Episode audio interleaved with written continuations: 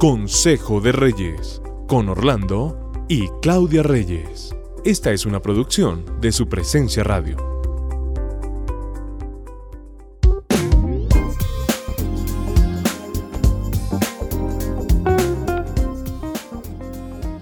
Nuevamente con ustedes desde la cabina de su presencia radio. Nos alegra saludarlos hoy en un nuevo devocional. Quiero que le cuentes a los oyentes así honestamente, ¿qué sucede cuando yo te digo? Eres igualito a tu papá. Ay, señor, qué pregunta esa, ¿no? Y que, pues rabia. Ajá. Generalmente nos da rabia, nos da ganas de seguir peleando, de, de decir algo contra ti, y decirte, y tú igualita a tu mamá. Eso iba a decir, tú también me lo has dicho. Y también me da rabia y también respondo y digo, no me compares. Y me pongo bravo. Incluso se dice, pues váyase para donde su mamá y que allá sí lo consienten, allá sí quieren darle todo lo que usted está exigiendo. Exacto, a veces hasta digo, pues bueno, qué dicha que me parezco a mi mamá porque mi mamá era una mujer excelente. O sea, todos los argumentos habidos y por haber. Pues nos hemos encontrado con muchos problemas de estos, ¿no? Y es un problema en las parejas, en los matrimonios, muy silencioso, que pues no queremos colocar en evidencia porque pues realmente nos va directamente a nuestros sentimientos. Entonces, cuando pasa esto, hay una bomba. Exactamente, pero también hay una evidencia, ¿cierto?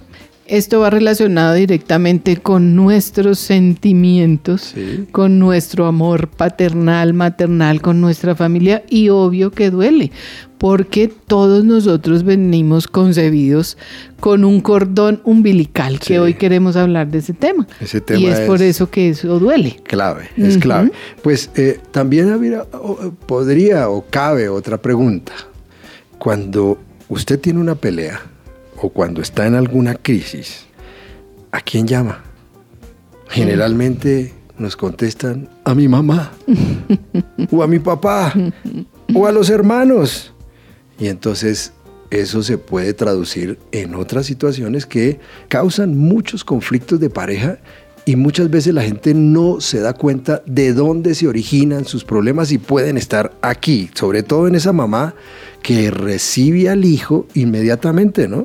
y, lo defiende y, y, hasta hablan mal de la esposa o del esposo con la mamá. Claro, se toma el lado de su familia. Sí. Eso es algo natural. Eso es algo que viene en la sangre. Y uno entonces, ay, sí, uy, no, me puede decir mi hermano, uy, no, es que ese Orlando sí, como es de difícil él, ¿cierto? Y entonces uno ahí mismo toma, cuando yo voy donde mi hermana es que peleé con mi esposo, entonces ahí mismo se toma la parte de la familia.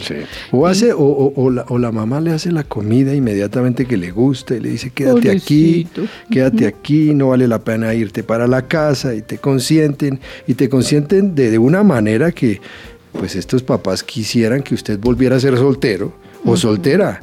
Entonces esto coloca en problemas el matrimonio. De acuerdo. Y esto demanda de nosotros que trabajemos un poco más en nuestro carácter, que no sea esa la primera reacción. Oye, hay parejas que compran sus bienes, incluso un apartamento, al gusto de sus papás y ni siquiera al gusto de ellos mismos, sino que al gusto de sus papás y entonces esto sigue aumentando aquellas cosas que pueden poner en muchos problemas y riesgos el matrimonio. Los problemas que se generan cuando no hemos cortado con ese cordón umbilical tienen que ver con el trabajo de nuestro carácter, con que nosotros hayamos crecido y avanzado como personas, con que asumamos que somos una nueva familia, que tenemos una nueva vida, que tenemos que desechar lo malo de nuestras familias y retener solamente lo bueno.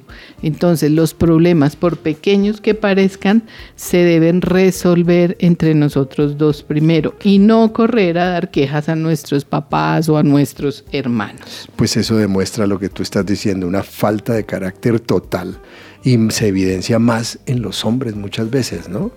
Porque la mujer por sus sentimientos y por ser emotiva de pronto lo puede hacer, pero ese hombre que se va para donde mamá o donde papá, a dar quejas es muy complicado y ese hombre debería trabajar en carácter. Yo creo que ese hombre ese hombre o esa mujer Y esa mujer también. que no han roto su cordón umbilical. Entonces tenemos hoy que revisar qué tan atados estamos aún con ese cordón umbilical. Eso no nos ha permitido crear la huella digital de la que ya les hemos hablado en otros Sí. problemas que debemos crear nosotros como familia Reyes Bermúdez, por Sí, ejemplo. En nuestro caso, en nuestro caso. Pero ¿qué es el cordón umbilical?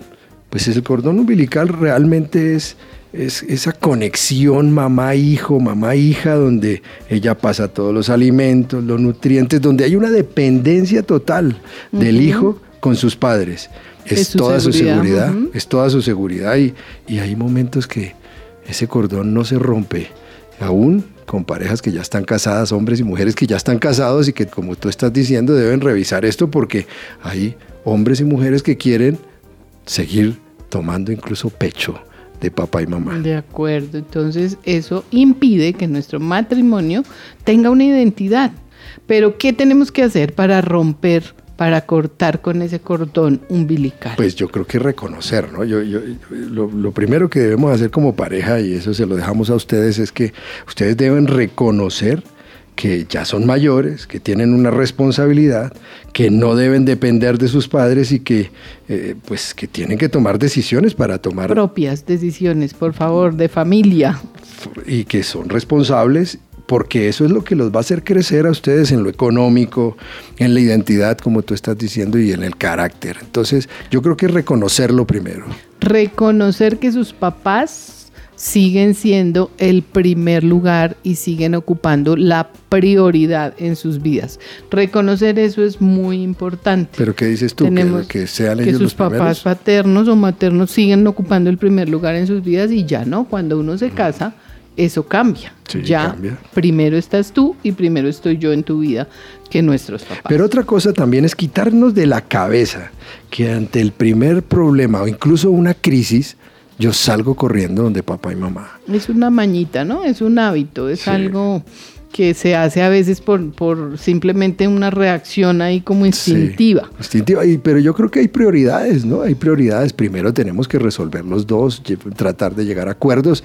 Y si está, pues de pronto tomamos la decisión de buscar un consejo, pues podríamos recurrir a papá y mamá. Sí, pero fíjate que no es sano que yo vaya a dar quejas a mi casa de mi esposo, porque lo más seguro es que tú y yo nos vamos a reconciliar y vamos a llegar a un acuerdo y sí que dejo peleados a mis papás con mi esposo. Lo que, lo que estás diciendo es que seamos escuderos, De el uno y el otro.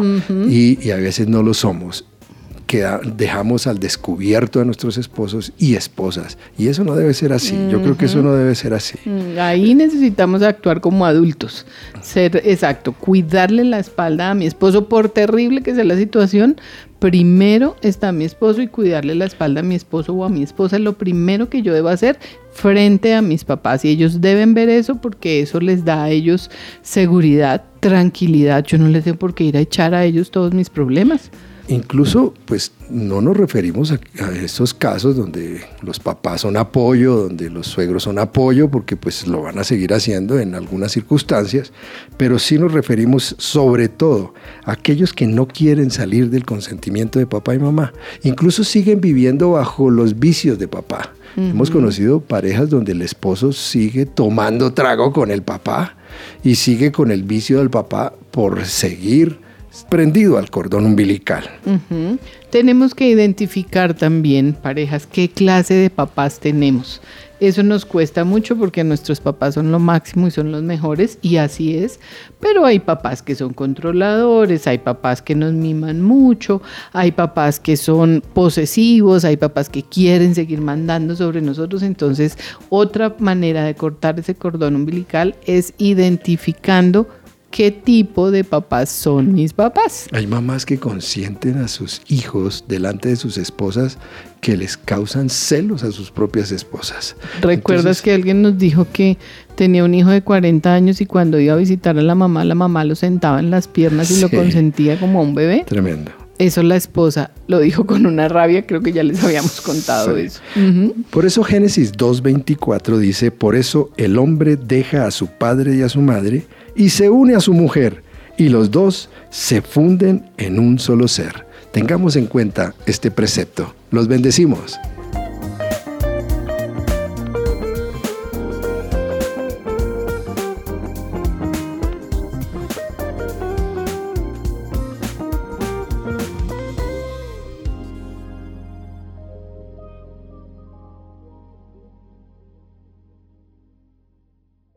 ¿Tiene dudas o dificultades acerca de si podrá o no pensionarse o de si puede ser beneficiario de la pensión de un ser querido que falleció? El abogado Manuel Santos, especialista en pensiones, lo puede asesorar. Comuníquese llamando o escribiendo al 301-459-5697 y agende una asesoría inicial gratuita. Acabas de escuchar Consejo de Reyes.